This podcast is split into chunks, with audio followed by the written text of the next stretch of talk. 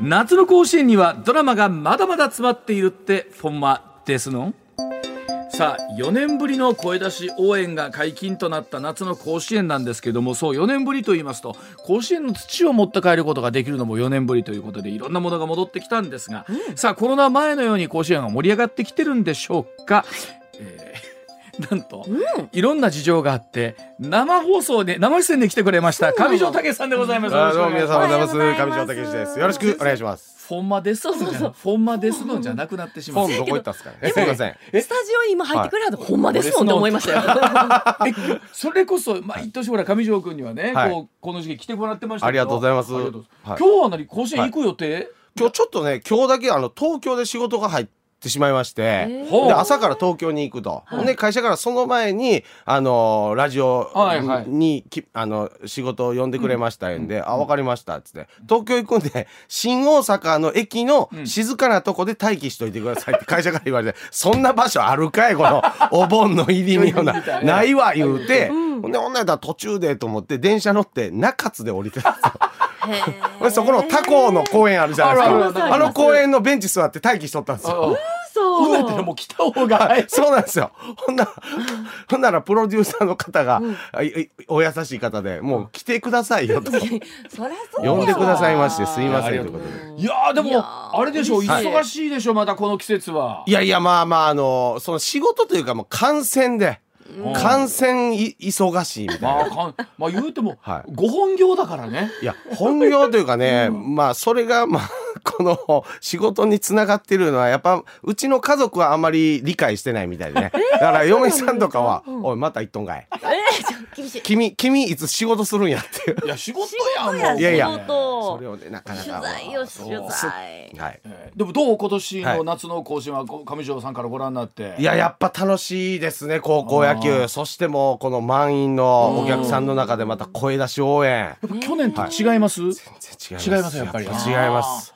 やっぱりこの吹奏楽の。そうやね。はい、もう昨日なんてもう大雨の中のね、クラーク国際の IPU のあうん。の吹奏楽が、あの中でほら中断中ずっと演奏してくれてはったやんか。いやもう大拍手起こりましたよ。ねえ。本当にかっこよかったです。あのさ、俺ああいうの見れるとさ、はい。ほんまに甲子園はあの野球やってるためのこのためだけのもんやないなってのすごい感じるよね。そうなんですよ。本当選手だけじゃなくて、その保護者もそうやし、それ育ててこられた中学、小学校のね、うん。野球少年とか、あの、また関係者の方とかも結構ね、ね。そういう、みんなの、はい。ね。ね、はい。あの上条さん、はい。い、つも野球の子という本今回もねまたはい新しいバージョン出されて、後にまたご紹介させていただきたいと思うんですけども、はその前に、はい。さある程度えっ、と一回戦終わって一通りで揃いましたけども、はい。49校が、はい。はい。ねあのどうですかここまでの大会を、はい。まず前半振り返ってみてどんな感じですかそうですね。やっぱりこの、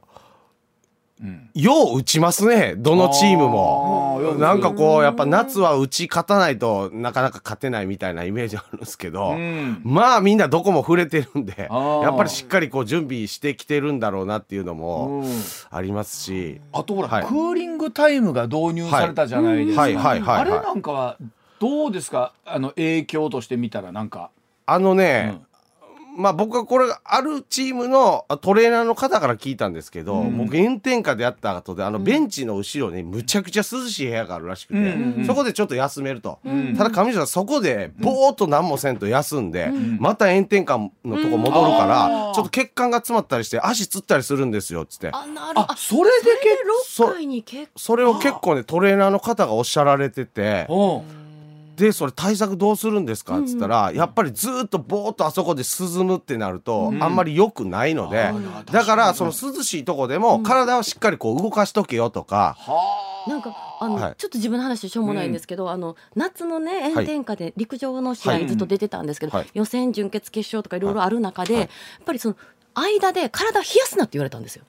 体は冷やしたらあかんけど、涼しいところでストレッチをしながらずっと待てみたいな。あということはじゃあ今上条さんおっしゃったの。そう結局同じですよ、うんそれやっぱり体がねうあの硬くなって動かなくなったりするっていうんですよね。涼しいとこからまたっていうのと。はい。ということはあれやねやっぱ暑い中から急に涼しい中に入るのもよしあしあるんですね。あると思いますしほんでまあまあ選手の方はねまあいろんなことをこうね、うん。こうクーリングタイムとかあるんですけど 僕らアルプススタンド組、クーリングタイムありませんから。そうや見るは方そうやんか。あのなんか世の中でね、ドーム球場でやれドーム球場やれ言うてる人に僕は言いますわ、やってほしいわ俺らが 俺らがやってほしいわドームでほんまにでもこれどうだろう本当賛否ある？じゃん、はい。い、ろんな意見あるけど、はい。え上条君これどう？も、ほんまにこれ僕の意見ですよ。僕の意見ですよ、うん。僕45歳はい。です、ん。ほんで正直朝8時から夜8時まで4試合見て、ん。で次の日も朝8時から夜8時まで4試合見て、うん。これを毎日45のおっさんが続けて、うん。全然大丈夫なんですよ、うん野球やってる子ね、普段ものすごいしんどい練習して、うん。うん。1試合やって半分休めて、うん。次1試合終わったらちょっと休めて、うん。全然できます。全然できる。もう反論あったら僕のところにかかってこいやった話なんやいだ俺がやってると、やっとる俺は。一言だけ言わせて。何ですか？個人差があります おっしゃる上通り。条さんやからできる。おっしゃる通りやしあのプレイヤーとただの観観客 ただの見てるおっさん。これは本当にいや上条さん言う通りでこれ本当ねあのやる方の気持ちと、はい。もちろん見る方の気持ちと、となった時に、はい。やっぱりこの炎天下炎天下というか外でプレーさせてあげたいっていうのはな、どっかいであやるやろうしそうな。ですしね、はい。まあそんなん言うとほんなら練習の方がもっとしんどいし、ほんなら少年野球中学校も練習から全部ドームですんのかいうことになるんでね、そうですそんななんかまあまあ難しい問題はありますけどね。ではちょっとお知らせ挟んでということになりますが今大会の展望とそして上条さんの本のご案内させていただきたいと思います。さあ今朝は上条武さんに生出演でお越しをいただきましたが、うんさあこの後注目の学校とか注目の選手だったら上条さん誰を見てはるそうですねやっぱあの地元で言うと、あのー履正社。履正社。大阪。はい履正社のですね、サード守っとる森田選手というね、はい。うん。の選手が2試合連続で今ホームラン打ってまして、うん。大阪大会でも3試合打っとるんですよ。ん。これはねかなりプロも注目してるんじゃないかなと思って、はい。まあ、右のスラッガースラッガーです大からね砲ということで,、うん。で多田監督ももう森田選手をこれまで履正社からプロ野球選手何人も言ってるんですけどもあの遜色ないと。でもともとね森田選手って、ぼ僕僕が知りうるには6番とか7番打ってたんですよ。うん。で4番に坂根選手っていう方がいたんですけど、うん。その方がちょっと怪我してしまいまして、うん。その代わりにちょっとこのクリーンナップを担った瞬間にドドドンと打ち出したと。ああそう。はい、あと一個ね思うのがね、あの東京ヤクルトの山田哲人選手の応援をねやっぱり履正社は出身ですからやるんですよ、うん。やっぱりいいバッターにその山田哲人選手の応援をするんなでするほどなるほど、うん。で毎年甲子園で山田哲人選手の応援した履正社の選手は、僕必ずと言っていいとホームラン打ってるんですよ。甲子園で。じゃあ神曲になってるんや神曲です。そうでこのなんだ間の桃谷伊吹選手も桃谷伊吹って山田哲人全然ちゃうかな思いながらね。いやでもやっぱ桃桃谷伊吹選手もホームラン打ちましたし。そうなんや4人僕の中で4人知ってますホームラン打ったやつ。ということは今回は必然でもあったってことやね。必然打つやろな言うて話しとったんですよ、ほなドーン打ったんで。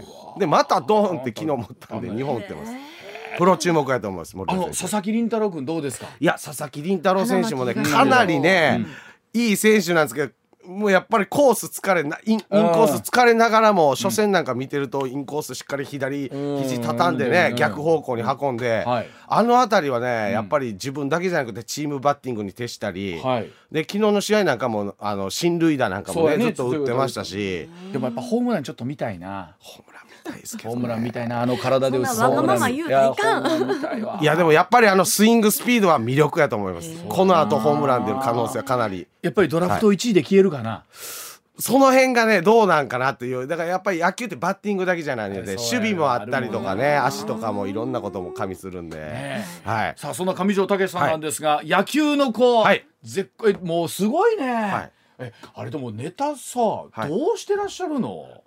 もうこれまでの 僕と出会った球児の話なんで、うん。まあそれは結構あるんですけど。えあれ最初に本出されたのがなんきょ去年です。去年か。去年野球の子を出して、ええ。で今年野球の子2にしようかな思ったんですけど、なんか副題の方がいいなんかあった方がいいんじゃないので、ほな名優にしますって名優にしたんですけど。でだから大最初のね、はい。野球の子で、はい。言うてもいいネタっていうと変ですけど、はい。こうわーっと出るとこあるじゃないですか、はい。い、いエピソードが、はい2冊目3冊目ってなるとどうしても弱くなっちゃうかなと思ったらそんなことないね。いやいや上安さんでもね、おっしゃる通りで僕一作目書いてね、うん本書くんってこんなしんどかったんやと、う。んうんめちゃめちゃしんどくて、もう書かへんって決めたんですよ、うんうんもう書かへんって決めたんですけど、去年の発売日の2日後に、ん実は奈良大会の決勝戦が行われて、うんはい。でその決勝戦が天理対生駒高校というでその生駒がその決勝前日にコロナがたくさん出てしまって、うんほとんどメンバー入れ替えてやった。っていう試合を僕は目の当たりにして、んこれは絶対に世に出さなあかん。事実じゃないかと思って、うん。僕はもう出しませんって言ってた出版社にもう一回電話して、もう一回ちょっと書かせてもらっていいですかっつって。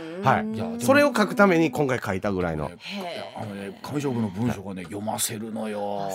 意外と。意外と。読ませる。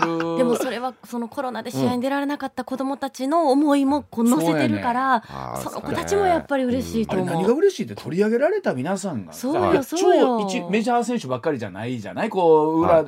みんな喜びはるんちゅう。あ、めちゃくちゃ喜んでくれます。ですよね。はい本にしてくれたんですねそうです。その選手よりもその家族とか。そうそうです。その親戚の親戚もほぼ他人ちゃう人に、あの、あの、球場で声かけられて、や何々選手の親戚の何々の何々の友達の妹です。いや、もう違うやん、みたいな。親族から好感度上げていっていやいや、でも、喜んでくれます。すごい喜んでくれます。だからあの本読んだ時にあ、はい。上条武が高校野球芸人をやってる意味はここにあったんじゃないかと思って。嬉しいことをおっしゃる。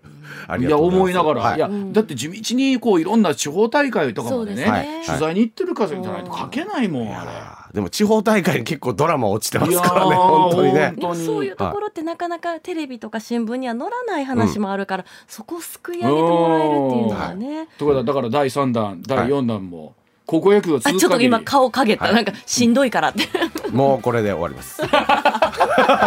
いや二冊で。でもあのこの後ねごめんね、あのお仕事前のいえ、とんでもないです。ありがとうございます。まさかスタジオに来れるとはいや。でも野球のこう名優もこはいれぜひ、名優ぜひ皆さん絶賛出版中でございますので、はい販売中でございますんでぜひ読んでいただきたいと思います、はいでは本当にお体気をつけて、はいありがとうございましたありがとうございます。上条武さんでございましたどうもありがとうございました。高校球児頑張れ。はい、そして今朝のパートナー西村麻子アナウンサーでした。そうしてこの後10時からの少し愛しても頑張ってください。はい、ではこの後は浜村淳さんでお楽しみいただきましょう。この後も MBS ラジオどうぞよろしくお願いいたします